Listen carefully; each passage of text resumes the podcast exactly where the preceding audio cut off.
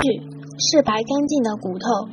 柴静文，认识美棠那一年，饶平如二十六岁，从黄埔军校毕业，在一百军六十三师一八八团迫击炮连二排，打湘西雪峰站外围战，差点丢了性命。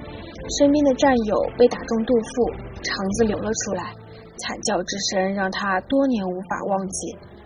他被枪弹压得趴在山坡上，手紧紧地抓着草茎，抬眼看着青山之巅，深蓝天上白云滚滚而过。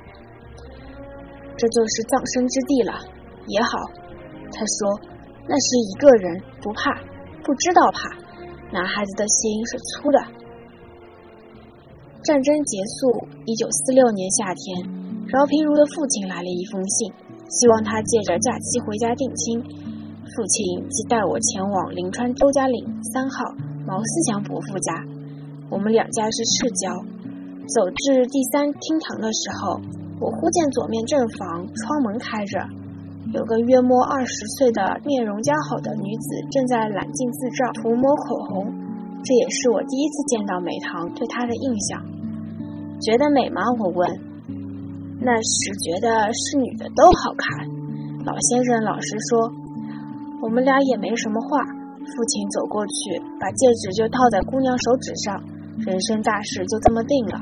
两个青年人都觉好笑，笑之余去他房间，妹妹们绕床玩，美棠拿着报纸卷筒唱歌，还拿相簿给他看。他觉得他大概是喜欢自己的，从相册当中抽了几张。回到军营的路上，他穿着军装站在船头，看滚滚长江，波光粼粼。觉得自己的命从此轻慢不得，因为命里多了一个人。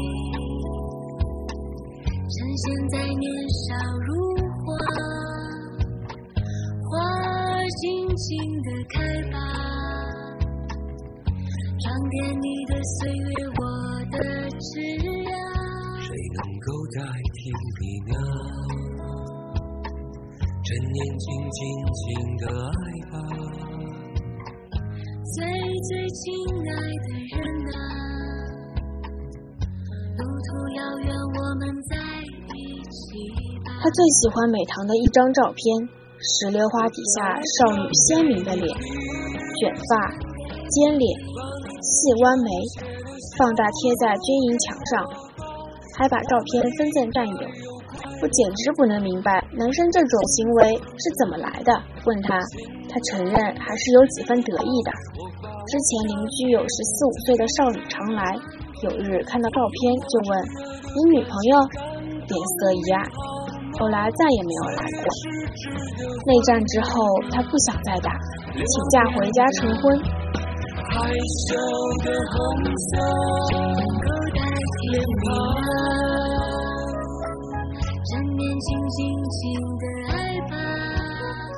十岁时，北堂去世，他今年九十岁，画十几本画册，叫做《我俩的故事》，把石榴下的黑白照片重新冲洗。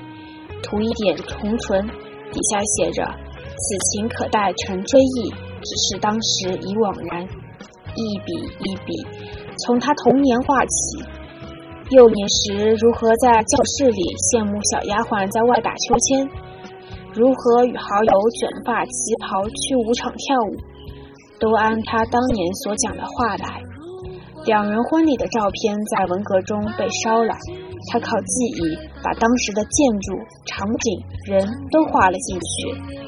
画时并没有什么用意，只是觉得全景的角度可以把大家都画进去，一个不少。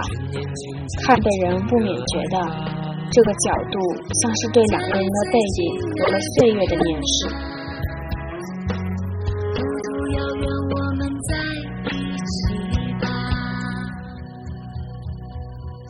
把我唱给你听，把你纯真无邪的笑容给我。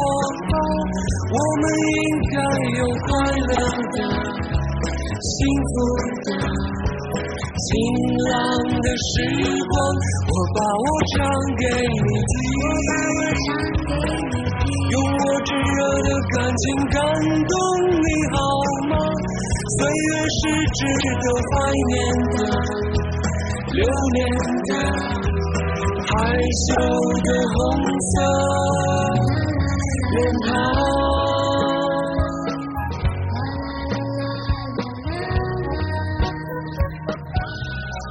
应该有快乐的、幸福的。晴朗的时光，我把我唱给你听，用我炙热的感情感动你好吗？岁月是值得怀念的、留恋的、害羞的红色。